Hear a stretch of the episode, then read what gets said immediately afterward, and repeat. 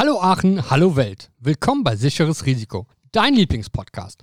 Mein Name ist Andi, sein Name ist Robert und gemeinsam mit unseren Gästen sprechen wir über ihre Projekte, ihre Geschichten und ihre Visionen. Also lehnt euch entspannt zurück und viel Spaß bei der Folge mit Christine. Herzlich willkommen bei uns. Ja, danke für die Einladung. Ich will den Hörern nichts vorenthalten, nämlich hast du einen sehr schönen Nachnamen und der lautet Esparza Valdez. Man merkt natürlich auch, äh, wo meine Wurzeln sind, weil ich das perfekt gerade ausgesprochen habe. Äh, Christine, du hast Sprach- und Kommunikationswissenschaften und Englisch an der TH studiert. Und jetzt kommt das Wichtige, von 2007 bis 2011.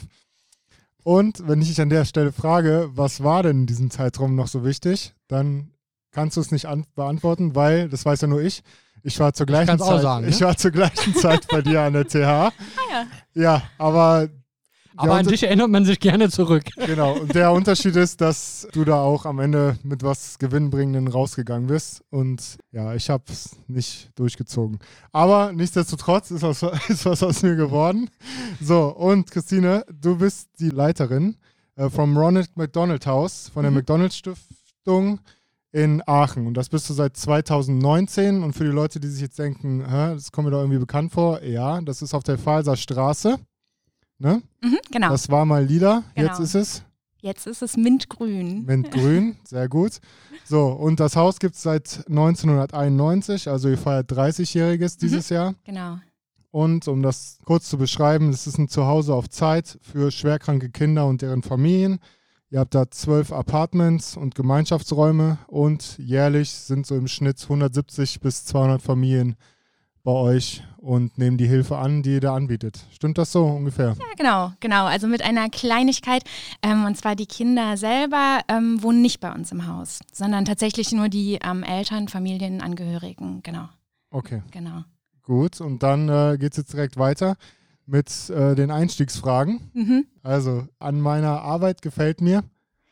Ähm, tatsächlich, äh, das klingt sehr abgedroschen, aber die Sinnstiftung. Also es macht äh, einfach jeden Tag sehr viel Sinn, zur Arbeit zu gehen. So abgedroschen ist das gar nicht, ne? Weil du, du hast Ah. ja auch einen sinnstiftenden Beruf, ne? Also von daher ist das okay, würde ich sagen. Ja, und muss man sich ja auch, also kann man ja auch sich freuen drüber, oder? Dass man so Total, einen Job ja. hat. Also von daher, ähm, Lieblingsort in Aachen. Äh, mein Lieblingsort in Aachen, ich wohne ja im Frankenberger Viertel und tatsächlich habe ich da den Neumarkt sehr gerne. Ähm, besonders samstags morgens natürlich, äh, wenn der schöne Markt da ist. Und ja, da kann man es gut aushalten. Ja, es gegenüber vom Insulaner, ne? Ja, genau. Weil als du Genau. gerade neue Markt gesagt hast, sagte ich gerade, hä? Und dann hast du gesagt, da ist Markt, dann wusste ich natürlich wieder. genau. als alteingesessener Aachener. Nee, gut, aber finde ich gut. Bin ich auch letztens da lang gelaufen. Gefällt Ich, mir eigentlich. ich war sogar gestern noch da. Ja, Gestern da vorbeigeschlendert, hab mich hingesetzt, Ja. äh, bei Most ein Brötchen geholt und ein bisschen was gegessen und die, ja, ist ja auch die wirklich Sonne. schön da im Viertel. Auf jeden Fall, Ja. war super. Ja, und das kommt schon zur nächsten Frage. Wie sieht deine Morgenroutine aus? Meine Morgenroutine. Ähm, ich brauche immer so ein bisschen Vorlaufzeit morgens. Also ähm, ja, so eine Stunde oder so, bis ich die Haustür verlassen kann, brauche ich dann schon. Und ja, dann wird äh, gut gefrühstückt, sonst geht da nicht viel. Und dann geht's auf zur Arbeit. Ja, Das heißt, du stehst mit, mit dem Lächeln schon auf, oder wie ist das? an guten Tagen. Und die überwiegen? Bitte? Die überwiegen? Ja. Okay. Sehr gut. 80% Lächeln angesagt. Ja, so muss das auch sein. Was gibt's dann morgens so? Aha, seit der Pandemie gibt es sehr viel selbstgebackenes Brot. Auch nicht schlecht. Habe ich tatsächlich auch noch nicht zu Hause, aber ich, demnächst nehme ich mal eins von dir. Und dann die letzte Frage: Sicherheit oder Risiko? Ja, äh, oh, das ist ähm, tatsächlich, finde ich, äh, schwierig. Ich, ähm, also bei mir persönlich, es kommt immer so ein bisschen auf die Fallhöhe an. Also äh, ich bin nicht bereit, unverantwortungsbewusste Risiken einzugehen, wenn die Fallhöhe sehr groß ist. Ich bin aber natürlich schon bereit, irgendwie neue Wege zu gehen, gerade auch beruflich, Dinge zu wagen, also mutig schon, aber ja, mit kalkuliertem Risiko, würde ich sagen. Du Ja. warst ja schon mutig und hast einen Social-Media-Auftritt, glaube ich, seit letztem Jahr ins Leben gerufen, ne? Und Ja, genau. Das war auch genau. vielleicht was Genau. Neues. Und das die Dinge, die du vielleicht gerade ansprichst, wo du sagst, ich gehe jetzt einfach mal neue Wege und probiere mal was anderes. Genau, genau. Also es schadet ja auch nicht, einfach mal was Neues zu, ähm, zu probieren. Man kann ja auch immer wieder ähm, nachjustieren, wenn man sieht, naja, das funktioniert vielleicht nicht so gut in Arbeitsprozessen oder im Arbeitsalltag oder genau, oder wie gesagt, jetzt auch Social Media. Da hatten wir eigentlich ähm, tatsächlich aber auch sehr, sehr schöne Rückmeldungen, sehr viele Familien tatsächlich auch, die schon mal bei uns gelebt haben, uns dann nochmal bei Social Media wiedergefunden haben und ähm, sich dann auch nochmal wirklich gemeldet haben. So, hey, schön, dass man jetzt ähm, euch irgendwie noch, noch mal sehen kann, das Haus nochmal sehen kann, die Veränderungen im Haus sehen kann nach der Renovierung und so weiter weiter. Und ja, also das äh, war auf jeden Fall ähm, ein guter neuer Weg, würde ich sagen. Cool, aber dann fällt mir gerade auf, mhm. so richtig entschieden hast du dich noch nicht Sicherheit oder Risiko, oder? Ja, also ich weiß nicht, es ist ja auch nicht immer alles schwarz und weiß. Also, hm. Du kannst auch legitim sagen, okay, ich mach beides mal. Ich mache beides mal. Das passt, glaube ich, ganz gut. Also so im Privaten äh, mache ich natürlich auch gerne mal irgendwie, ähm, weiß ich nicht, ausgefallene Sachen oder gehe Risiken ein oder mache Sachen, die ich vielleicht noch nicht gemacht habe, so ein bisschen raus aus der Komfortzone und so. Aber ähm, genau, ich würde mich halt nicht leichtsinnig in Risiken begeben. Ich glaube, das, das ändert sich aber tatsächlich auch so ein bisschen. Früher war ich da vielleicht anders. Also mhm. Früher, als du noch durch die Ponnstraße äh, gelaufen ja, bist, ne? genau, ne? In der, genau. In der ersten Woche. In ne? der ersten Woche, in meiner ersten, ich hatte zwei ersten Wochen, in meiner ersten ersten Woche, ja.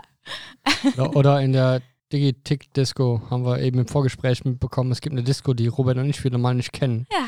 Digitag, oder? Digitag. Digitag. genau. Mal bitte kommentieren oder Rückruf an mich oder Andi, äh, wer das schon mal war. Soll irgendwo am Drischer Gästchen sein. Genau. Äh, lass uns doch mal weiter starten mit, mit ein bisschen was Risikohaften wieder. Mhm. Du hast gesagt, du hast schon ein paar Folgen gehört, deswegen mhm. weißt du, es kommt jetzt der sogenannte Elevator Pitch. Bedeutet, innerhalb von 30 Sekunden ähm, hast du die Chance, mit irgendjemandem im Aufzug zu sein und dem mal zu erklären, was macht ihr denn im Ronald McDonald Haus? Im äh, Ronald McDonald Haus leben äh, Familien schwerkranker Kinder und haben so ein Zuhause auf Zeit, während die schwerkranken Kinder stationär in der Uniklinik behandelt werden. Bada boom, bada bam. So schnell war noch keiner und auf den Punkt gebracht, muss man sagen. Danke. Okay. Dann starten wir so langsam mhm. ins Gespräch. Ich finde, wir haben schon ein paar coole Informationen von dir erhalten und jetzt würde uns aber nochmal interessieren, wo kommst du denn eigentlich so her? Also ich bin äh, tatsächlich hier in äh, Aachen geboren, äh, im, im Uniklinikum und dann aber relativ äh, zügig mit meinen Eltern und Geschwistern in die Eifel äh, gezogen, wo wir groß geworden sind. Genau, also so ein bisschen im Aachener Umland. wo ist das da ungefähr? Also Eifel ist? Ähm, Vossenack. In Vossenack, Der ja. eine oder andere kennt es vielleicht. Richtung Höttgenwald. Höttgenwald, genau, ja. genau, genau, genau. Ja, da bin cool. ich äh, groß geworden und zur Schule gegangen tatsächlich auch und ähm, ja, dann nach dem Abi, aber direkt wieder zurückgekommen nach Aachen. Und jetzt bist du also, Wahlöscheln kann man ja gar nicht sagen, weil du bist ja. Ja, so mit Unterbrechungen. Geboren, ne? ja, aber das gehört ja auch zu ja. Aachen, ne? Also ist ja, oder nee, gehört eigentlich zu dir. Ja, es ist tatsächlich Kreis Düren, ja. ja. Ja, gut, aber also so wie ich immer höre, ist es ja auch ein ganz anderer Schlag von Menschen, ne? Oder? Der Eifler, meinst du? Ja, nicht? Ist das so, ne? Also ist ja auch eine, ich meine, ist ja auch eine andere Welt. Wahrscheinlich, jetzt schneit es da gerade auch, oder? Ich glaube jetzt tatsächlich nicht mehr. Ich glaube jetzt selbst in der Eifel sind die Plusgrade angekommen. Aber doch, doch, also vor ein paar Wochen war noch richtig ordentlich Schnee. Das stimmt. Hoffentlich ein guter Schlag. Ich liebäugel die ganze Zeit immer damit, mal äh, ein bisschen rauszuziehen aus Aachen tatsächlich. Ja, ich also, würde so ein bisschen gucken, dass man nicht allzu abgeschnitten ist, äh, wenn ja. man da rauszieht, weil tatsächlich öffentlicher Nahverkehr und so ist ein Problem. Aber ja, schön ist es auf jeden Fall. Ich brauche mal langsam die Ruhe. Ja, mal gucken, ob das dann mit dem Podcast weiter so geht, weil in die Eifel fahren jedes Mal, also muss, ich auch, muss ich mir auch mal überlegen dann. Also Freundschaft ist wichtig, aber bei aller Liebe, irgendwo hört es auf. Ich bin noch hier. Genau. Auf jeden Fall, du bist jetzt örtlich, waren wir jetzt in Vossenack, das heißt, wir sagen jetzt einfach mal, das gehört irgendwo noch zu Aachen, bist jetzt aber im Frankenberg Viertel sozusagen angekommen. Mhm. Und genau, wie geht's dann weiter? Danach, meinst du? Ja. Also, also, also ich finde es ja im, im Frankenberger ähm, sehr bequem. Also ich da sehr, sehr gerne und ähm, fühle mich auch sehr zu Hause. Bin viel in Aachen ähm, hin und her gezogen, so durch verschiedene Straßen und äh, WGs so im Laufe der Zeit. Und im Frankenberger, nö, da, da würde ich auch ganz gern bleiben. Da finde ich es wirklich schön. Ich habe äh, der, der Christine im Vorfeld erzählt, dass ich ähm, im Digital Hub arbeite mhm. und dass äh, damit den Startups sind und wir die Hippie-Kommune sozusagen hier in Aachen sind. Und Hippies und, und alternative oder offene Menschen, die, die zähle ich auch so ein bisschen in Richtung Frankenberger Viertel. Wenn ich kreative Leute finden will, dann, dann finde ich die eben da. Ja. Und wolltest du sagen, dass das so ein Thema ist, warum du, warum du gerade auch da dann äh, dich so wohlfühlst, oder? Frankenberger? Naja, klar, ich meine, ähm, ja, man trifft viele ähm, Leute irgendwie auch tatsächlich mittlerweile im ähnlichen Alter. Ne? Auch viele junge Familien, die im Frankenberger wohnen. Es ist, es ist eine sympathische Ecke. Und was ich auch ganz schön finde, das ist irgendwie wie so eine Mini-Stadt in der Stadt. Also, ne, wenn man keine Lust hat, braucht man sein Viertel gar nicht zu verlassen. Wir haben ja irgendwie auch alles da. Und ja, doch kreativ. Doch, das stimmt schon. Also, jetzt gut, im Moment kriegt man natürlich nicht so viel mit aufgrund der Schließungen und so. Aber ähm, es gibt natürlich schöne Möglichkeiten am, auch. Am Sonntag im, im Frankenberger Park, Ja. da, da war jemand, der Baum, der umge Ja, umgestimmt war. ja, und ja. den hat er auf einmal angefangen, äh, künstlerisch zu bearbeiten. Das fand ich auch sehr Das cool. ist Also, ziemlich cool. Ja, ich meine auch so rund um den Musikbunker drumrum und so, ne, ist natürlich irgendwie schon so ein bisschen, ja, so eine etwas alternativere Szene auf jeden Fall, ja. Und wie passt das dann zusammen mit dem, was du so beruflich machst? Du hast ja jetzt Sprachwissenschaften studiert ne? und Ja. Kommunikation. Ja, Schließt jetzt nicht unbedingt dann darauf, dass du so eine Stelle machst, ne? Für dich jetzt. Vielleicht liege ich auch komplett falsch.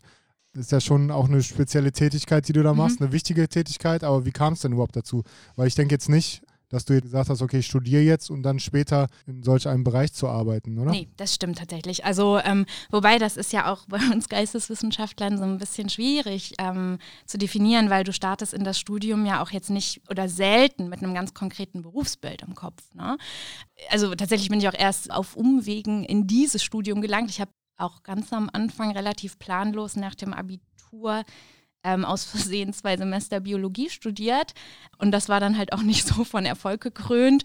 Und habe mich dann so ein bisschen versucht, äh, man war ja auch super jung, ne, habe dann irgendwie auch versucht, mich so zu besinnen, naja, was liegt mir denn eigentlich so? Und habe dann halt ähm, diesen Studiengang irgendwie ja für mich identifiziert. Und ich meine, Sprach- und Kommunikationswissenschaften ist ein breites Feld, ne, und ähm, um so ein bisschen quasi die Brücke zum jetzigen äh, Job zu schlagen, ähm, ich meine, Marketing, Öffentlichkeitsarbeit und sowas, ne, ist schon auch Thema. So, ne? Also ich meine, das ist jetzt ein, ein großer Bestandteil meiner, meiner Tätigkeit. Und das ist jetzt nicht ganz fremd so zum Studium, ne? aber das ist genau ja auch nicht ähm, jetzt irgendwie der, der äh, erste Job irgendwie, den ich nach dem Studium gemacht habe. Ich habe ja auch so ein paar äh, Stationen dann vorher äh, gehabt, die mich dann äh, ja vielleicht auch so ein bisschen dann dahin gebracht haben, wo ich jetzt bin. war das dann auch dann im, im sozialen Bereich, sage ich mal, irgendwas? Oder? Nee, das würde ich so nicht sagen. Also, also ganz am Anfang nach der Uni habe ich ähm, tatsächlich auch an der Uni gearbeitet als Studiengangskoordinatorin für internationale Masterstudiengänge. Und das hatte eine Art, wenn man so mag, sozialen Charakter im Sinne von, wir haben auch äh, versucht, viel ähm, Hilfestellung zu leisten für die internationalen äh, Studierenden, die nach Aachen kommen, also ankommen in Deutschland, äh, das ganze Thema irgendwie Unterkünfte finden, Jobs finden, äh, Praktika finden und so weiter. Und dann natürlich auch so dieses, ja, die deutsche Kultur näher bringen. Ne? Ich habe dann auch irgendwie Deutsch als Fremdsprache noch so nebenbei äh, unterrichtet. Und das hatte ja schon irgendwie auch immer was zu tun, halt mit Menschen, so das, ne? dass man für und mit Menschen irgendwie arbeitet. Und ähm, das habe ich auch ganz, ganz lange gemacht, tatsächlich als ersten Job ähm, nach der Uni. Genau. Wo du, wo du gerade sagst, für und mit Menschen. Ja. Würdest du sagen, dass du auch vom, vom Background quasi her in deinem Zuhause, also in, in, der, in der wunderschönen Eifel, ja, Mhm. das damals quasi in die Wiege gelegt bekommen hast, dass du sagst, ey, Menschen ist irgendwie ein wichtiges Thema. Also wie, wie, wie war der familiäre Background da, dass man sagt, okay, ich habe Lust auch auf, auf solche Themen? Ja gut, Menschen ist natürlich irgendwie immer ein Thema, wenn man jetzt nicht so ganz äh, einsiedlermäßig unterwegs ist. Ähm, ich habe tatsächlich auch ähm, ja, Geschwister, mit denen man groß geworden ist und ähm, ja, vielleicht auch so von meinen Eltern aus. Also meine Mutter ist ähm, Lehrerin und ne, da war es natürlich auch mal ein, äh, irgendwie ein Thema so mit anderen Menschen, was ist die Sinnstiftung bei der Arbeit, für wen oder was mache ich das und so. Also das schon irgendwie ein, ja doch, schon kein fremdes Thema ist so. Ne? Meine Eltern haben auch immer gesagt, naja, du musst ja auch einen Job machen, den du gerne machst. Ne? Ja, da schließt sich auch ein bisschen immer der Kreis, finde ich, von Gast zu Gast, Mhm. dass es immer wieder immer mehr in die Richtung geht, dass man dann am Ende dann doch das macht, was man wirklich gerne macht Mhm. auch und nicht unbedingt, was von einem erwartet wird zu machen. Ja. Ne? Ja. Und ich meine, es ist ja schon seit deiner Tätigkeit da, einmal natürlich eine Leitung zu übernehmen. Euch gibt es 22 Mal in Deutschland, Mhm. aber es ist ja natürlich schon eine gute Position, wo du dich auch selber verwirklichen kannst und Ja. wo du auch, ja, sag ich jetzt mal, deine Spuren hinterlassen kannst, Mhm. oder? Ja, Jetzt, total, ja. Auch wenn es euch jetzt seit 30 Jahren gibt, aber man versucht ja dann auch so ein bisschen seinen ja, Stempel dem Haus dann aufzudrücken, oder? Seine, Ähm, ja, also genau, jetzt nicht vielleicht nicht ganz so, so zwanghaft. nee, nee, das mein, so, war das, nee, so war das nicht gemeint. Ich Ja. meine nur, dass du natürlich auch für dich versuchst, ja. da möglichst viel einzubringen, um natürlich auch möglichst viel Positives zu schaffen. So wie du jetzt auch sagst, dass Total, du immer mehr ja. am Social Media auftrittst. Arbeitest, ja. damit jeder das auch mehr mitbekommt, weil es ja. auch die heutige Zeit ist. Man muss ja auch mit der Zeit gehen. Genau. Ne? Genau, genau, ja, das auf jeden Fall. Und ähm, genau wie du meintest, man versucht halt schon natürlich sich selber, auch als Leitung des Hauses irgendwie äh, so mit seinen äh, positivsten äh, Seiten irgendwie auch einzubringen, ne? dass man so seine Stärken da auch ähm, einsetzen kann, sinnvoll im Haus und im Hausalltag, in den Prozessen, die dahinter stecken, ne? so Prozessoptimierungen und so weiter. Und ja, doch, das äh, versucht man auch schon und man, äh, das war auch tatsächlich sehr, sehr schnell, nachdem ich dort angefangen habe, man identifiziert sich halt auch wirklich sehr mit dem Haus dann, ne? so und ähm, achtet auf, auf Kleinigkeiten, auf Details und genau, dass eben einfach auch alles so ist, dass man gerne dafür steht auch. Wie, wie kommt das dann, dass man sich so schnell damit identifiziert? Also gab es mhm. ein bestimmtes Erlebnis oder? Ja, also im Grunde hat man ja äh, tatsächlich jeden Tag diese ähm, Erlebnisse, im, also mal kleiner, mal größer, aber es ist sehr, sehr prägend. Ja, es ist eine sehr intensive Arbeit. Ne? Also zu uns kommen ja Familien, die eine ganz, ganz schreckliche Zeit durchmachen. So, ne? Und, und jede Aufnahme, jedes Aufnahmegespräch oder so, was man macht, oder jede Familie, mit der man irgendwie an der Kaffeemaschine äh, sich kurz austauscht oder so, das macht ja alles was mit einem. So, ne? Also das, man weiß halt sofort, deshalb komme ich zur Arbeit, damit diese Familie jetzt hier ein Zuhause auf Zeit hat. So. Gab es da einen speziellen ähm, ja, Erlebnis, wo du immer dran denkst, wo, wo du gemerkt hast, okay, ich bin genau hier richtig? An diesem Ort ja, zu dieser Zeit. Ja, ich glaube, das geht wahrscheinlich auch allen Kolleginnen äh, oder vielen Kolleginnen geht das bestimmt ähnlich. Ähm, ich glaube, was man nie vergisst, ist tatsächlich so der erste äh, Todesfall. Ne? Wenn jetzt wirklich eine Familie zu dir kommt und sagt, ja, unser Kind ist verstorben. Ne? Das ist ein ganz, ganz schrecklicher Moment und wirklich sehr prägend, weil die Familien halt gleichzeitig zu dieser unfassbaren Trauer ähm, immer noch sehr große Dankbarkeit erstaunlicherweise an den Tag legen. Und das finde ich, das hat in meinem Kopf irgendwie so ein, äh, so ein Wow-Erlebnis erzeugt, dass ähm, die Leute gerade so das Schlimmste durchmachen und gleichzeitig deine Arbeit so wertschätzen. Dann weißt du halt sofort, genau das muss man machen. So. Ja, aber das ist ja auch dann ein bisschen, jetzt nicht, ich will nicht sagen das Konzept, aber ihr lebt ja auch davon, dass Eltern, die bei euch waren, mhm. natürlich gibt es immer positive und negative ja. Erfahrungen. Das ist ja. natürlich gerade in so einem Bereich so, ne, ja. wenn man mit schwerkranken Kindern zu tun hat, dann ist die Chance immer da, dass es nicht rosig ausgeht. Ihr lebt ja auch davon, dass die Eltern, die bei euch waren, mhm. ihre Erfahrungen teilen mit Eltern, die neu kommen. Ne? Da, ihr legt ja auch Wert auf diesen Austausch. Ne? Ja. Auf jeden Fall. Und ja. habt ihr da auch, wie ich gesehen habe, regelmäßig auch Aktionen in der Richtung und äh, wo es dann nicht nur die Spender betrifft und die, die ehrenamtlichen Unterstützer, sondern auch dieser Austausch zwischen Familien, weil ich glaube, ich auch wie in jedem Bereich, es ist immer noch was anderes, wenn du mhm. was sagst aus mhm. deiner Erfahrung, ja. als wenn es eine Familie sagt, wo man genau weiß, okay, die ist jetzt genau ja. in der gleichen Situation schon gewesen. Ne? Also klar, du siehst das ja Tag ein, Tag aus. Mhm und kannst natürlich da auch viel weitergeben, aber das fand ich halt echt schön und davon komme ich dann gleich direkt zum nächsten Punkt, weil wenn man über euch recherchiert, sich eure Seiten anguckt, dann hat man sehr viele positive Momente, auch mhm. die einem selber Mut machen und die auch einfach äh, einem nahebringen, wie wichtig eure Arbeit da ist. Mhm. Und da kommt jetzt erstmal die nächste Frage. Entweder habe ich es falsch aufgefasst, aber äh, ihr seid drei Festangestellte, stimmt mhm. das? Ja. Und 25 und ich will jetzt nicht sagen nur, aber also ja. nur drei, aber 25 ehrenamtlich tätige Helfer. Ne? Das ist richtig, ja. Also worüber soll man sich da jetzt mehr freuen, dass es zumindest drei Feste gibt, so wie euch? Oder freut man sich mehr darüber, dass es 25 ehrenamtliche Helfer gibt und ihr sucht ja immer wieder neue? Ne? Es ist jetzt nicht so, dass man sagt, bei 25, ja, das reicht erstmal. Mhm. Man kann ja auf viel verschiedene Wege ähm, bei euch helfen. Ja, ne? das ist richtig, genau. Also deine Frage ist quasi. Meine Frage war, wie dann so der Alltag aussieht, weil bei ja, so einer okay. wichtigen Tätigkeit, ja. ich habe ja auch gesehen, im Schnitt bleiben Leute bei euch 19 Tage. Das mhm. ist ja auch ein riesiger organisatorischer und zeitlicher ja. Aufwand. Ja, genau. Wie kriegt man das auf die Reihe? Mit drei Leuten und 25, die ab und zu mal kommen, die ja nicht immer da sind. Ja. Wie macht man das? Also genau, es ist äh, ja, es ist tatsächlich eine große Aufgabe. Genau, also wir sind drei äh, Festangestellte, zwei in, in Vollzeit und unsere hauswirtschaftliche Assistentin hat tatsächlich auch eine halbe Stelle. Also wir sind quasi ähm, zweieinhalb äh, äh Festangestellte Mitarbeiterinnen. Personen im Moment, genau. Und das ist äh, gut. Ich meine, das ist natürlich, ähm, ja, ist halt auch äh, Personalplanung. Also wir haben klar abgegrenzte Aufgabenbereiche. Ne? Jeder hat so sein, äh, sein Spielfeld, für das er verantwortlich ist. Unsere ähm, Assistentin der Hausleitung und Ehrenamtskoordinatorin, die hat zum Beispiel den Fokus ähm, tatsächlich Familienbetreuung auch noch. Ne? Also ähm, die hat ganz klar in ihrem Wochenablauf, dass äh, wenn eine Familie anreist und sie ist gerade am Platz, dass sie die Anreiseformalitäten übernimmt, ne? so das Einchecken, Auschecken, ein bisschen so wie Hotellogistik kann man sich das ein bisschen vorstellen, weil Leute werden ja auch bei uns eingecheckt, ausgecheckt und so weiter.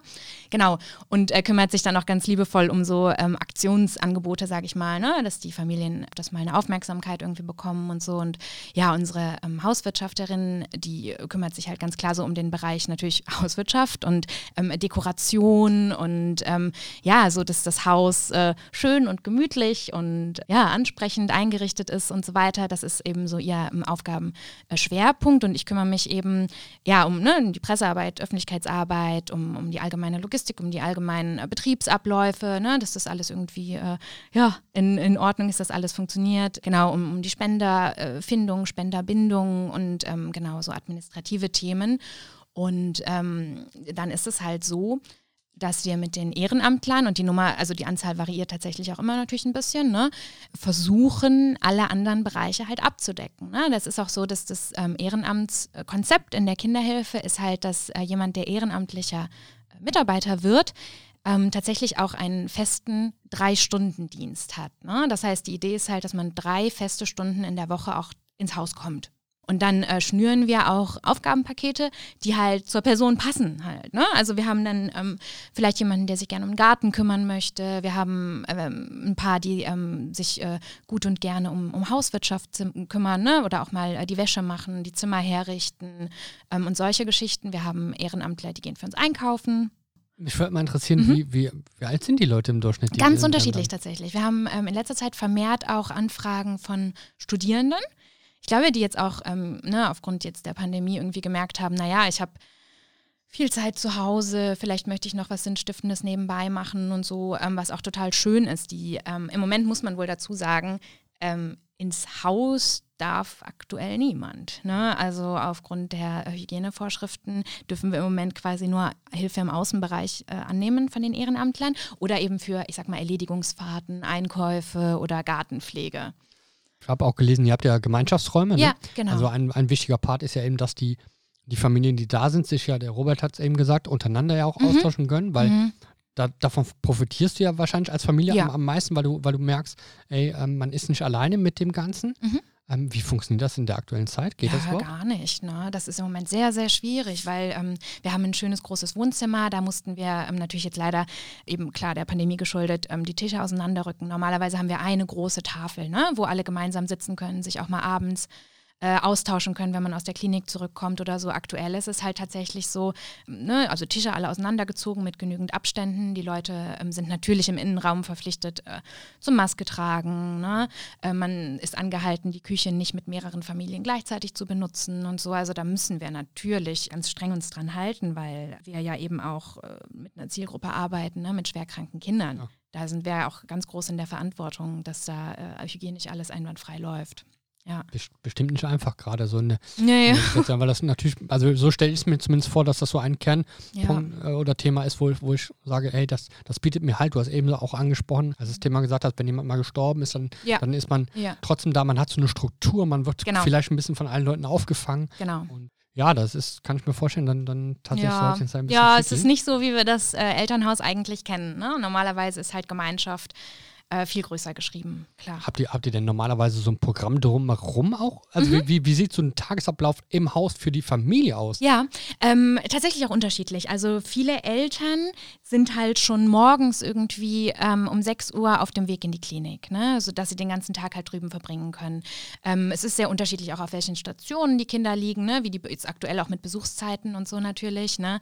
Wir versuchen aber die Woche für die Eltern, so, äh, ja, so kleinen Brücken quasi zu gestalten. Wir haben ähm, im regulären Ablauf haben wir dienstags morgens ein, äh, ja, das nennt sich Verwöhnfrühstück wo dann ähm, Ehrenamtler ähm, ins Haus kommen und schon irgendwie morgens super früh Frühstück zubereiten. Ne? Dann haben wir ein großes Buffet, ähm, was dann auch für die Eltern natürlich kostenfrei ist. Ne? Das können wir auch äh, durch Spenden finanzieren. Genau, und die bekommen dann einfach mal ein schönes, liebevolles, selbstgemachtes Frühstück, ne? was jetzt in so einem Klinikalltag halt auch nicht immer gewährleistet ist. Da muss es auch mal schnell die Banane und der Müsliriegel sein. Und dann, genau, haben wir äh, donnerstags halt in der Regel ein quasi Äquivalent, ein äh, Verwöhn-Abendessen. Und das ist tatsächlich auch normalerweise ein richtig, ja, so ein richtig schönes Event, wo dann äh, eben ein Drei-Gänge-Menü äh, zubereitet wird für die ähm, Eltern von Ehrenamtlern oder tatsächlich auch von ähm, Unternehmensvertretern. Also so im Rahmen von äh, Corporate Volunteering bieten wir das halt auch an, ne? dass Unternehmen Mitarbeiter zu uns schicken und die dann eben ähm, ja einen Themenabend machen oder so. Wir hatten mal ein Unternehmen da, das war total schön. Die haben dann so einen italienischen Abend gemacht ne, für die Familien. Und wir kümmern uns dann halt um die Einkäufe und ähm, genau, die Kochteams äh, zaubern dann halt ja ein richtig schönes Abendessen für die Familien. Und das ist für viele auch so in dieser ganzen stressigen Klinikwoche das einzige Mal äh, mit einem liebevoll selbstgemachten, selbstgekochten Abendessen. Genau, ja. Das so die, die Brücken. Ja, krass. Das, ähm, ich meine, gut, man merkt ja auch immer erst, wie gut man es hat oder wie gut es einem geht, wenn Ja. man natürlich mit was anderem konfrontiert ist. Aber äh, wie gesagt, ähm, als ich bei mir im Freundeskreis angesprochen habe, dass du zu uns kommst, Mhm. ähm, habe ich dann auch direkt mitbekommen, ja, dass da auch jemand angefragt wurde. Mhm. Also zumindest die, der Kontakt hergestellt wurde. Mhm.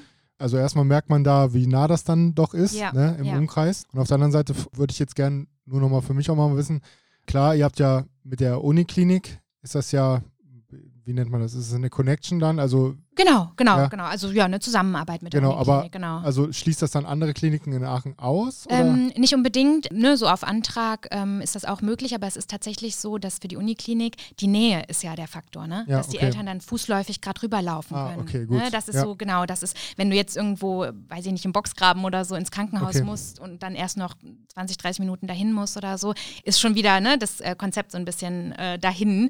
Also genau, der springende Punkt ist halt wirklich die Nähe zur Ja. Klinik und zur Station, weil es muss dann vielleicht auch mal schnell gehen, man muss mal schnell rüber oder ähm, zum Beispiel äh, stillende Mütter müssen mehrmals am Tag vielleicht mal schnell rüberlaufen können und das ist eben dann der, ne, der ausschlaggebende Punkt. Ja, und was ich auch gesehen habe, ist, dass für die, wenn man sich jetzt fragt, wie läuft das überhaupt ab, natürlich, Mhm. das wird ja größtenteils von den Kassen auch übernommen. Genau, Ne? genau. Und äh, was ich jetzt wichtig fand, ist auch, äh, dass ihr natürlich nicht entscheidet, wer kommt Nee. zu uns und wer Nee, nicht. Ne? Also Nee, von daher, das fand ich halt sehr wichtig, Ja. weil man fragt sich auch immer, okay, die haben eine gewisse Kapazität. Ich Mhm. habe ja am Anfang gesagt, wie viel Mhm. Plätze ihr zur Verfügung habt.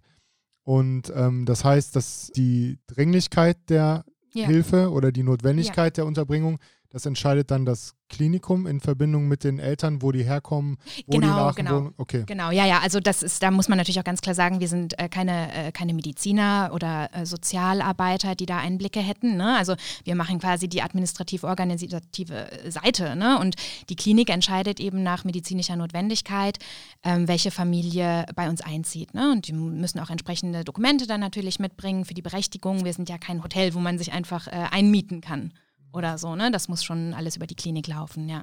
Aber da, da frage ich mich tatsächlich auch, also erstens, sind das äh, Familien hauptsächlich aus Aachen oder halt von weiter weg eben, damit, damit man hier diese Nähe hat? Und wir wissen ja, dass die, die Eltern auf jeden Fall da sind, Mhm. aber können auch die Familie als solche, also mit kleinen Kindern, können Ja, die dann auch? genau, ja? genau, genau, genau. Also die, genau, also zuerst zu dem äh, zweiten Teil. Also es ist so, dass bei uns, ähm, wir sagen immer das Elternhaus, ne, ähm, wir haben Familienapartments. Das heißt, in äh, jedem Apartment ne, gibt es halt dieses äh, Doppelbett und auch immer noch eine dritte Schlafmöglichkeit, also eine Schlafcouch. Ne? Das heißt, die äh, Familie, das ist eben auch die Idee, die Familie kann als Verbund zusammenbleiben. Ne? Das Familienleben wird nicht irgendwie auseinandergerissen. Ähm, und man kann, äh, wir haben auch tatsächlich aktuell, jetzt ich meine, gerade in den letzten Wochen, Schulen waren zu, Kitas waren zu, viele Geschwisterkinder auch, die mit, ähm, mit im Haus unterwegs sind. Genau, ja, das ist äh, die Idee. Und, Und- kommen aus Aachen Ach ja, oder genau. außerhalb? Das ist tatsächlich auch ganz unterschiedlich. Also wir haben auch äh, jedes Jahr äh, mehrere Familien, die tatsächlich sogar aus dem Ausland nach Aachen kommen für spezielle Eingriffe. Ne? Zum Beispiel in der Plexuschirurgie oder ähnliches reisen die Familien wirklich aus, ne, aus dem weit entfernten Ausland teilweise an, um hier in Aachen behandelt zu werden, ne? dass die Kinder hier in Aachen behandelt werden. Dann gibt es viele äh, Familien auch aus dem Umkreis ähm, und auch tatsächlich Familien aus Aachen, weil wenn du jetzt am anderen Ende von Aachen wohnst ne, und permanent auf die Stationen hin und her musst, macht es einfach auch Sinn, äh, ne, halt direkt gegenüber quasi äh, Ja, untergebracht zu sein. gedacht, ja. ne, also Aachen, man, ist, Ja. Aachen ist ja nicht riesig, aber du hast eben nochmal gesagt, dass es manchmal sein kann, dass du ganz, ganz schnell halt eben zum Klinikum musst. genau. Und dann ist halt da einfach über die Pfalzerstraße und ich bin da und deswegen. Genau, genau. Du gehst äh, zehn Minuten, ne? gehst du rüber und dann bist du da. Und ich meine, gerade- gerade auch bei den, äh, ja, bei den ganz Kleinen, ne? wir haben äh, viele Frühchen, ne? die auf der Neonatologie liegen. Ähm, dann ne, muss die Mutter ja auch mehrmals am Tag vielleicht hin, wenn gestillt wird oder ähnliches. Ne? Also das ist ganz entscheidend, dann in der Nähe zu sein. Ja, und das ist, ist ja auch wieder eine gesellschaftliche Sache, ne? Also es hat ja auch nicht jede Familie direkt zwei Autos zur Verfügung. Richtig, Die genau. Leute arbeiten, vielleicht Genau. ist er Alleinverdiener und kann sich einfach trotz Situationen des Kindes es einfach sich nicht erlauben, regelmäßig Genau. hinzugehen. Und dann muss man natürlich den der Frau und den übrig gebliebenen Kindern dann vielleicht, ne, zumindest Genau. diese Möglichkeit schaffen. Genau. Von daher äh, ist es ja umso wichtiger, dass ihr immer regelmäßig Spender und auch sogenannte Apartment-Paten habt. Mhm, genau. Und da habt ihr ja, ich denke mal, das ist jetzt letztes Jahr leider ausgefallen. Ich habe es jetzt nicht mehr auf dem Schirm, aber ihr habt ja auch jährlich immer noch mal ein Treffen auch, oder? Genau, genau, ja. Kommen dann da auch die noch Familien dazu, die da gewohnt haben, damit auch mal ein bisschen Austausch ist zwischen Spender, Pate. Also bei Apartment-Paten sind ja auch oft Firmen. Ne? Richtig, genau. Weil da geht es ja um ein Jahr, ein Apartment zu finanzieren, Genau. zu spenden. Mhm. Wie ist das dann von den Familien aus? Sind die dann, sind die einerseits froh, bei euch nicht mehr sein zu müssen, weil sich die Situation gebessert hat? Oder kommen die auch gerne zu euch zurück, um dann auch an so Treffen teilzunehmen? Wie ist da so die Resonanz? Ähm, das ist tatsächlich auch ganz unterschiedlich. Wir haben ähm, viele, viele Familien, die ja auch sehr, sehr lange bei uns gewohnt haben. Ne? Also wir haben Familien, die ein halbes Jahr, ein Dreivierteljahr oder ähnliches bei uns leben. Ne? Und dann ist das auch einfach so ein Stück von der eigenen Biografie, habe ich immer so das Gefühl. Und diese Familien kommen immer wieder gerne ins Haus und bringen dann natürlich auch gerne den Nachwuchs mit ne? und sind dann natürlich auch ähm, ja, stolz, die Kinder zu zeigen. Für uns ist das schön, den Fortschritt zu sehen. Ähm, wir haben äh, jedes Jahr zum Beispiel auch, ein, also unter normalen Bedingungen, ein, ein Sommerfest für alle ehemaligen Familien, Riesenevent, ne? wo sich dann auch alle ähm, ja untereinander auch nochmal wieder treffen, weil viele Familien, wenn man monatelang in dieser, ja, ich sag mal, Art WG wohnt, ähm, ne, dann entwickeln sich ja auch irgendwie Freundschaften, Verbindungen und so und die Leute treffen sich dann auch tatsächlich gerne wieder im Haus. Und äh, mit den Apartment-Paten, genau was du eben angesprochen hast, das ist halt auch unser Ziel. Das ähm, gab es auch schon. Dann ein Abendessen mit Freunden hieß das dann, ne? dass man die Apartment-Paten eben zum Abendessen eingeladen hat und die entsprechenden Familien, die dann vielleicht gerade zu dem Zeitpunkt im Haus gewohnt haben, auch. Ne?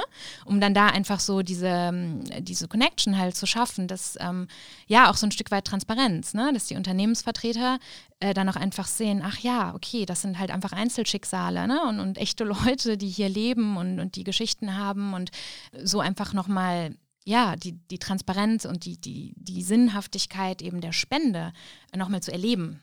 Ja. Das heißt, die Apartment-Paten sind immer wirklich Corporates, also Unternehmen. Ähm, fast immer, fast immer. Es gibt auch Einzelpersonen, die ähm, Apartmentpaten sind. Das ist tatsächlich ja so ein gewisser Spendenbetrag. Ne? Das ist gestaffelt, ob man ein Jahr, drei Jahre oder fünf Jahre ähm, Apartmentpate äh, werden möchte. Und genau, das sind äh, ja überwiegend sind das tatsächlich Unternehmen, die das Geld dann in die Aber- Hand nehmen. Ja. Man kann sagen, an alle Unternehmer und Privatpersonen, die eine gewisse Summe haben, um ein Apartment zu bezahlen, Ja. dann, ja. ähm, schaut es euch mal an, ist eine sehr, sehr coole Sache auf jeden Ja, Fall. und das ist tatsächlich auch schön, weil eine Apartmentpatenschaft ist halt auch so was schön Konkretes. Ne? Und Genau. man beteiligt sich halt unmittelbar an den Betriebskosten. Apropos konkret, ich hätte noch eine Frage, weil du hattest im Vorgespräch schon mal ein bisschen äh, durchblitzen lassen und Robert hat es auch erzählt, wenn du zu McDonalds kommst, kannst du ja da was spenden. Ne? Ja, genau. Und man glaubt es kaum, die Spende kommt auch. Ah, Nee, es ist blöd. Natürlich glaubt man es, aber manchmal ist es ja nicht so greifbar. Wenn man irgendwo was spendet, Ja. dann weiß man gar nicht, kommt das, wo kommt das an Mhm. und, und so weiter. Aber wir haben jetzt erfahren dürfen, es kommt an und zwar zu, unter anderem bei dir, richtig? Genau, genau, genau. Also die ähm, Spendenhäuschen, die hier in Aachen in den Filialen stehen, ne, wo man dann gerne mal das Rotgeld äh, reinwirft, ähm, genau, die Erlöse kommen tatsächlich bei uns an. Ja. Also quasi die, die Restaurants aus Aachen sind dann auch für Aachen oder? Genau, genau. Also ne, au- aus der Region für die Region, das Ja, kommt okay. wirklich bei uns an. Oh, das ist ja gut Ja. zu wissen. Also Ja. und jeder, der keine Ahnung, aus äh, sporternährungsschaftlichen Gründen äh, da nicht hin will. Man kann ja auch reingehen und einfach Geld reinlegen und dann, ja, genau. und dann geht man wieder, ne? Also, äh, genau. Wie, wie viel kommt da so zusammen ungefähr? Kannst du das sagen? Ähm, ah, tatsächlich hatte ich heute noch den, in Vorbereitung auf unser Gespräch noch den Jahresbericht 2019 in der Hand. Äh, fürs letzte Jahr ist es wahrscheinlich äh, schwierig aufgrund der Filialschließungen da ähm, ne, Vergleichswert zu bilden. Aber ähm, ja, ratet mal 2019, was da in den Spendenhäusern äh, quasi durch Rotgeld deutschlandweit zusammenkam. Ach so, Deutschland. Ja, ja gut, da kommt bestimmt eine Million, bestimmt, Ja, oder? zwei. Ah, siehst du? Ja. Zwei Millionen. Ja, Krass. ja. Und das finde ich halt schon erstaunlich. Ne? Ja, ja gut, Ja. weil Klein, ja, Kleingeld, das fliegt immer mal so rum und Ja. dann, ja, oder? Also es ist ja wie, Das, der Andi hat zwar gelacht, aber die treuen Hörer äh, haben ja auch mitbekommen, dass ich ja jetzt nicht Pfand sammle, aber gern das Pfandgeld nicht wieder ausgebe, sondern in die Spardose packe. Und da weiß man gar nicht, was alles am Ende rauskommt. Ne? Also eine Million wird es bei mir nicht. So. ja, aber- aber so viel Pfand, wie, du wie der sammelt, da ist schon nah dran. Ja, aber wie gesagt, es, es tut ja keinem weh. Ne? Also ich habe hab eh ein Portemonnaie, wo kein Kleingeld reinpasst. So, von daher nervt es mich sowieso. Und eigentlich bin ich ja auch immer in einer relativ guten Stimmung, wenn ich in so einem Restaurant bin und an der Theke stehe. Ja, und es geht ja auch immer relativ schnell. Das heißt, ja, da bin ich eigentlich auch gut gelaunt zu spenden. Aber weißt du, das ist ja wieder richtig krass. Man sagt so oft, ja, ich habe eh zu wenig Geld und äh, Kleinvieh, man sagt zwar Kleinvieh macht Mist, aber irgendwie macht man es ja trotzdem nicht. Und das zeigt doch einfach, auch wenn du so eine kleine Geste hast und wenn es nur die fünf, bei, bei einer Pfennig gesagt, ich bin schon bei, boah, so alt bin ich schon, die fünf Cent irgendwo reinschmeißt, ja, dann kommt auf einmal zwei Millionen zusammen, wenn man das im Kollektiv macht. Und Genau. das ist doch krass. Genau, ja. Ja, und dann, ähm, um jetzt mal langsam zum Abschluss des geschäftlichen Teils quasi zu kommen und dann, dann gehen wir nochmal mehr auf dich zu. Erzähl uns doch nochmal was über die unter anderem zwei Aktionen, die ihr ja regelmäßig habt. Und das ist ja einmal die Aktion Mutmacher Mhm. ne? Mhm. und einmal die Aktion Wunscherfüller. Ja, Also wir hatten es ja vorhin schon mal kurz angesprochen. Ne, es ist nicht die Aufgabe, aber ja. es ist ja auch ein Sinn von den Familien. Die sind ja auch immer unterschiedliche Zeiträume, das überschneidet sich. Äh, da geht es ja auch um Hoffnung schenken, ne? ein Genau. bisschen stärken, Genau. motivieren, dass die anderen Familien nicht aufgeben, dass Mhm. es aber auch realitätsnah natürlich auch wiedergeben, dass es nicht leicht wird, vielleicht, wenn Mhm. das die gleiche Krankheit ist. Mhm. Also erzähl uns doch nochmal kurz was über diese zwei Aktionen. Ja, also bei den Mutmachgeschichten ist es halt tatsächlich so, genau wie du sagst, halt, dass ähm, Familien, die ähm, bei uns leben oder gelebt haben im Haus, ähm, ja ihre Geschichte teilen. Ne? Warum sie bei uns gelebt haben, was sie überhaupt quasi äh, den kleinen Patienten in die Klinik gebracht hat, wie der Weg von da aus war und wie man das auch als Familie einfach bewältigt hat. Ne? Weil einfach ist es halt nie. Wir sehen die unterschiedlichsten Krankheitsbilder und, und alle mit den, ihren Herausforderungen und äh, ja, Ups and Downs.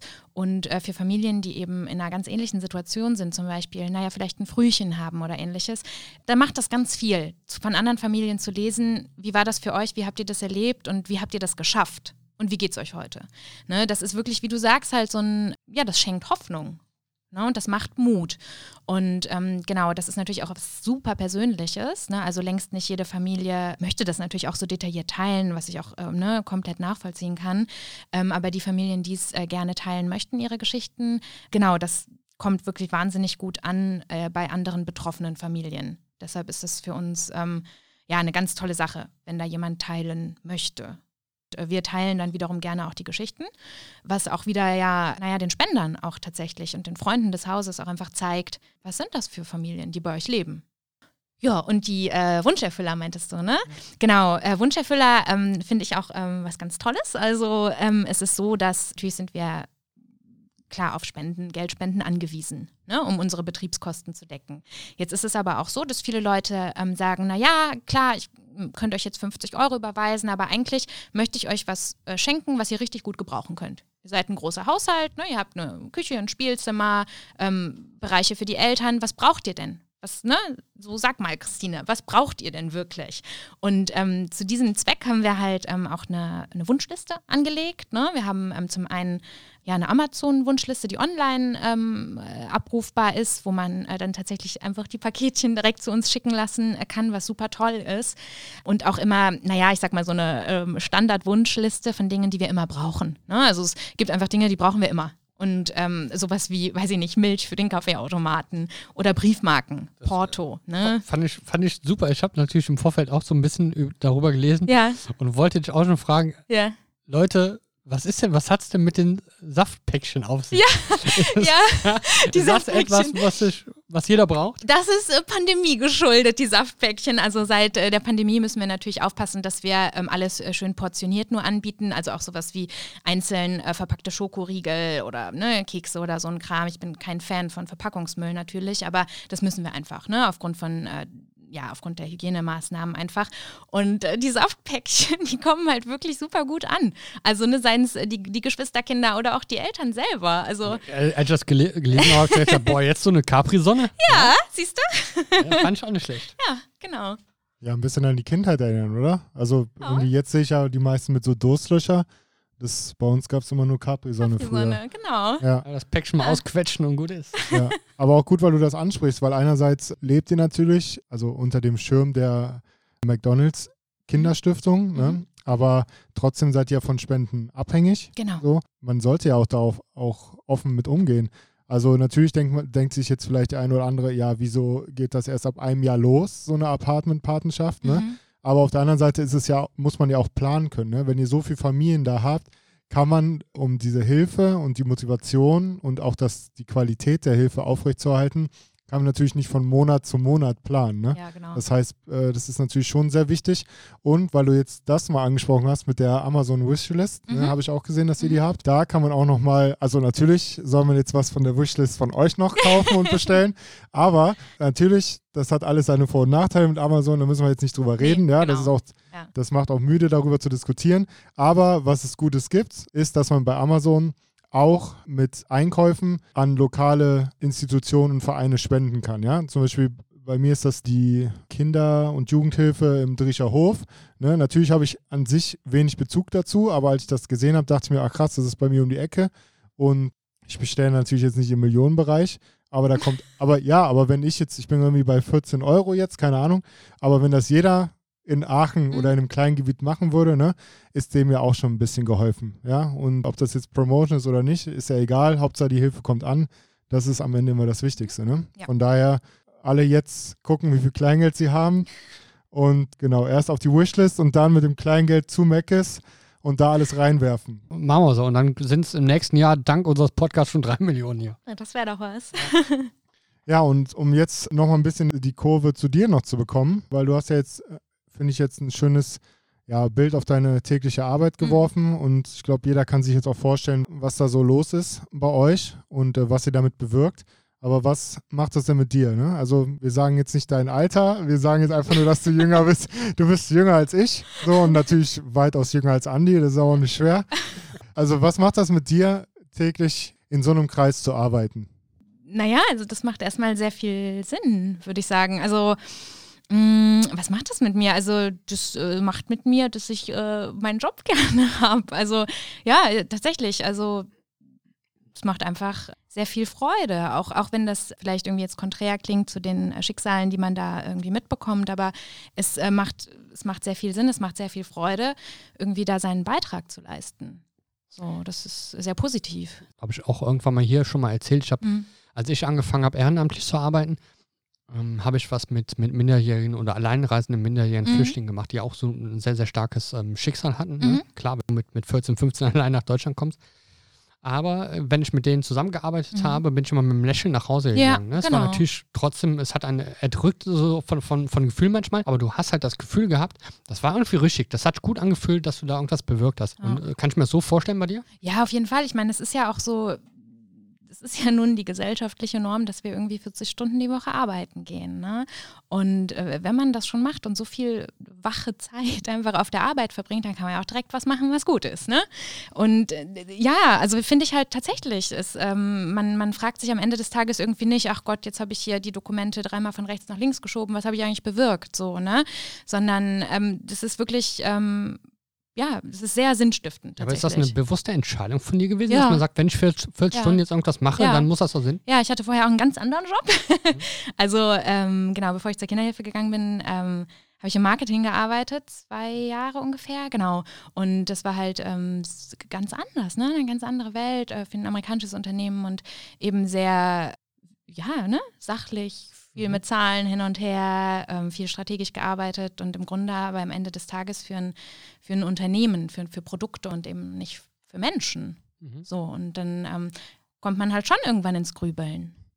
Ja, das finde ich ist aber auch wichtig. Also wir sind ja alle, also zumindest Anni und ich, immer mal an dem Punkt, Mhm. wo einem natürlich der Job, den man macht, natürlich sehr Spaß macht, Mhm. ja. Und aber äh, wir nehmen das jetzt hier auch ein bisschen so als Ventil und Mhm. auch was bewirken klingt immer so krass, ne? Also was wollt ihr mit dem Podcast bewirken, ne? Aber es Mhm. geht ja einfach nur darum, allein wenn wir hier draus schon was mitnehmen können im Gespräch Ja. mit dir, einmal, dass wir dich jetzt kennengelernt haben, dass wir auf das Haus aufmerksam geworden sind, selbst entweder wenn wir selber erstmal brauchen oder Mhm. aber wenn wir Leute kennen, wo man dann mal empfehlen kann, ne? Wir haben das auch in den letzten Gesprächen immer wieder gesagt.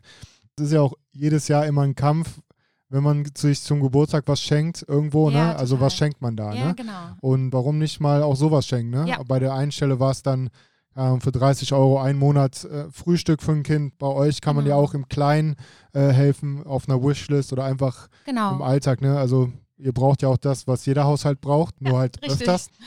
In großen Dimensionen. Ja, und von daher finde ich das wirklich sehr lobenswert von dir, weil natürlich damals, als du dich entschieden hast zu studieren, Mhm. wusstest du ja auch nicht, wo du landest. Mhm. Wissen ja die wenigsten Mhm. dann. Daher finde ich es echt toll, von so einer Einstellung her zu sagen, ich weiß jetzt nicht, wo du warst vorher, ist ja jetzt auch irrelevant, aber einfach dann zu sagen, nee, da ging es mir vielleicht gut, keine Ahnung, finanziell, sonst Mhm. irgendwas, aber Ja. ich möchte jetzt was machen, wo ich auch was mitnehmen kann. Ne? Und das Ja. finde ich sehr lobenswert, wirklich.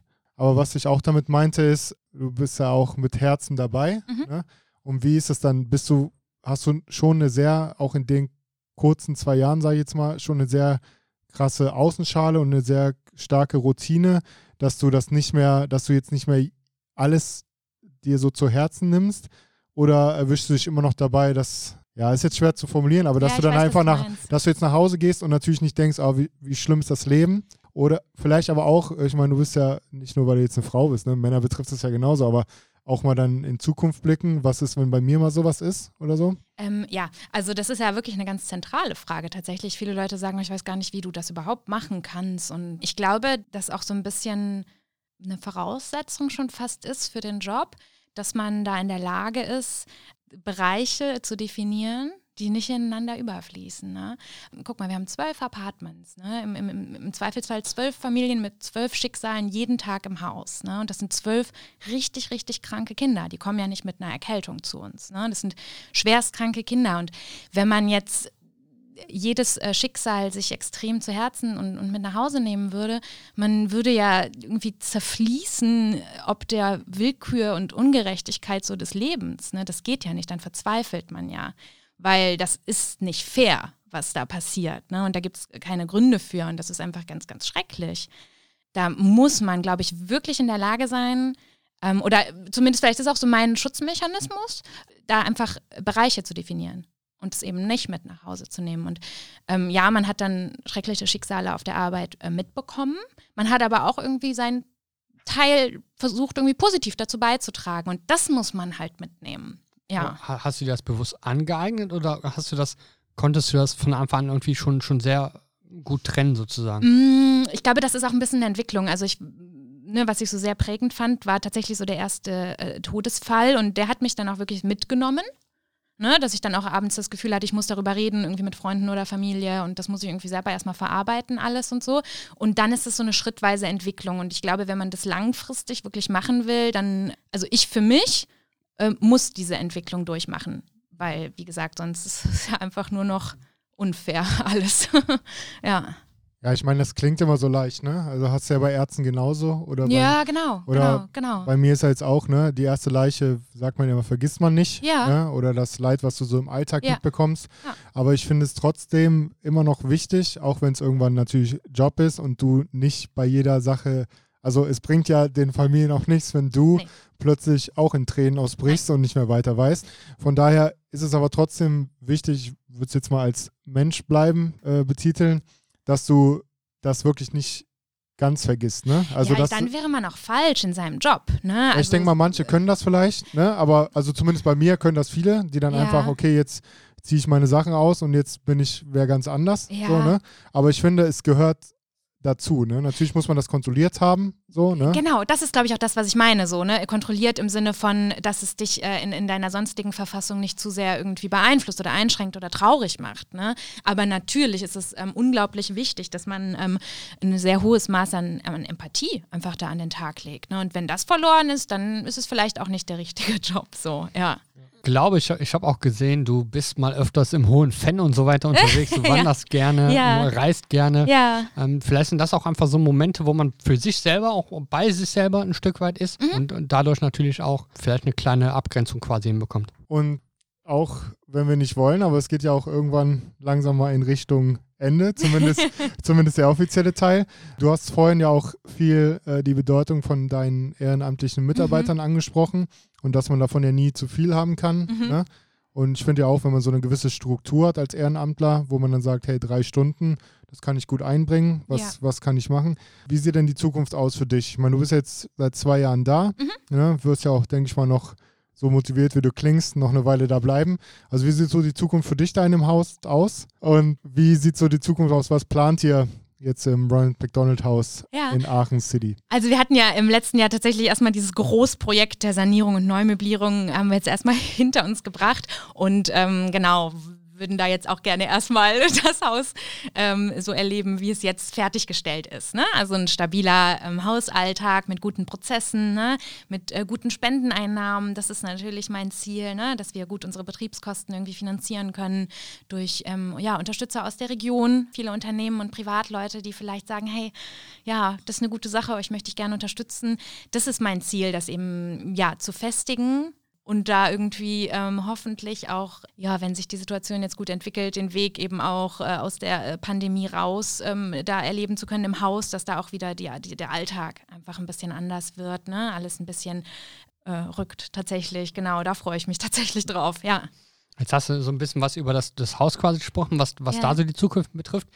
Natürlich würden wir auch gerne wissen, was für dich persönlich vielleicht auch da äh, wichtig ist, was, Mhm. was sind so die nächsten Sachen, wo, wo du sagst, da will ich, weiß ich nicht, irgendwas erreichen oder an mir arbeiten oder was auch immer. Mhm. Oder was du als, als Thema sehr cool findest. Und da würde ich sagen, kommen wir jetzt einfach zum Thema. Du darfst jetzt das Titelblatt der Aachener Nachrichten, Aachener Zeitung selbst gestalten sozusagen. Und da geht es ja ein Stück weit Oh. vielleicht um Zukunft, zumindest um die Zukunft von morgen. Was Mhm. muss da so drauf? Also wenn ich das jetzt ganz frei äh, gestalten könnte, Mhm. so egal in welchem Bereich, Total egal, privat. äh, Boah, okay. Alles. Ja gut, da würde ich ähm, natürlich sowas machen wie ähm, so eine schöne Schlagzeile, meinst du? Mm, Sowas wie Gender Pay Gap verboten, Differenzbeträge müssen an soziale Einrichtungen ausgezahlt werden oder sowas in der Art. Das finde ich Okay, richtig cool. cool. Sehr cool. Wie, wie, wie kommst du dazu? Also was? Hast ja, Bezug zu, oder? al, naja, also so, äh, ne, al- als Frau im Berufsleben ist das halt schon immer irgendwie ein Thema ähm, gewesen. Für viele ist das ein Thema und eine große Ungerechtigkeit und das gehört einfach verboten, finde ich. Und das, das wäre doch schön. Also, ja, Da kommt, denke ich, auch eine Menge zusammen, ne? ja, da das glaube ich nämlich auch. ja, Da würden sich viele soziale Einrichtungen freuen über die Differenzbeträge. ja. Also bei uns hat sich das ja auch nur so ergeben, dass wir jetzt zwei Jungs hier sind. Und man muss immer noch sagen, die Oberhand bei unseren Gästen haben immer noch die Frauen, so Frauen. wie es sich gehört auch. Und ja, deswegen ist das ein schönes Titelblatt. Und ja, dann bleibt uns erstmal noch zu fragen, wie es dir heute hier gefallen hat. Du bist ja schon ein kleiner Profi, weil du hast es ja auch Sprach und Kommunikation studiert. Wie, wie war dein Eindruck heute, auch von dir selber sprachlich? Oh Gott, ja, das ist ja hinterher immer so die böse Überraschung, wenn man sich dann selber so auf Aufnahmen äh, hört. Das finde ich immer ganz gruselig. Da brauche ich, glaube ich, auch mal so ein Sprechtraining oder sowas. Nee, also mir hat es sehr gut gefallen. Ich fand es sehr nett bei euch, sehr sympathisch. Und ja, ich finde es richtig toll, dass ihr mich eingeladen habt. Sehr cool. Das freut uns zu hören. Alles andere hätten wir an der Stelle gar nicht mehr erlaubt. Aber uns bleibt nur noch zu sagen, folgt uns auf jeden Fall jetzt an der Stelle nochmal, das muss ich ganz klar sagen, nochmal bei Spotify und überall, wo du, wo du es äh, auf, auf Liken oder Folgen klicken kannst, weil nur so schaffen wir es, dass so tolle Projekte und Geschichten wie die von der Christine und One at McDonald's House eben gehört werden. Und wichtig auch nochmal, ihr habt es gehört, geht, wenn ihr McDonald's seid, werft was in die Spardose. Kleinvieh macht eben auch Mist. Und wenn ihr ein Unternehmen seid oder Geschäftsführer eines Unternehmens oder was auch immer, ihr habt die Chance zu spenden auch an das Haus. Kommt auf uns zu, wir können das gerne weiterleiten oder geht eben direkt dann auf das Haus selber zu. Genau, wir verlinken natürlich alles dazu und dank der Christine gibt es ja jetzt auch einen schönen Social Media Auftritt, wo man wirklich auch schnell, wenn man es nur überfliegen will, auf die Schnelle in der Mittagspause schon sieht, dass das schon was sehr Tolles ist, was du und dein Team da machst. Von daher nochmal danke von uns. Danke für deine zukünftige Arbeit auch, weil ich denke, wenn du weiterhin so machst, wie du es bisher gemacht hast, auch mit, so viel Herz und Motivation, dass das was ganz Tolles wird. Und von daher schön, dass du da warst. Dankeschön. Und ja, wir schmeißen dich jetzt noch nicht raus, aber wir gehen jetzt langsam Zum Kuchen offline. erstmal, ne? Genau. Also Leute, danke fürs Zuhören. Äh, unterstützt Christine und das Ronald McDonald House. Ich mag den Namen so auszusprechen. und äh, ja, passt auf euch auf, bleibt gesund und bis bald. Ähnlich wie beim Spanischen, ne? Macht's gut, bleibt gesund und danke auch an die Ehrenamtler da draußen. Tschüss.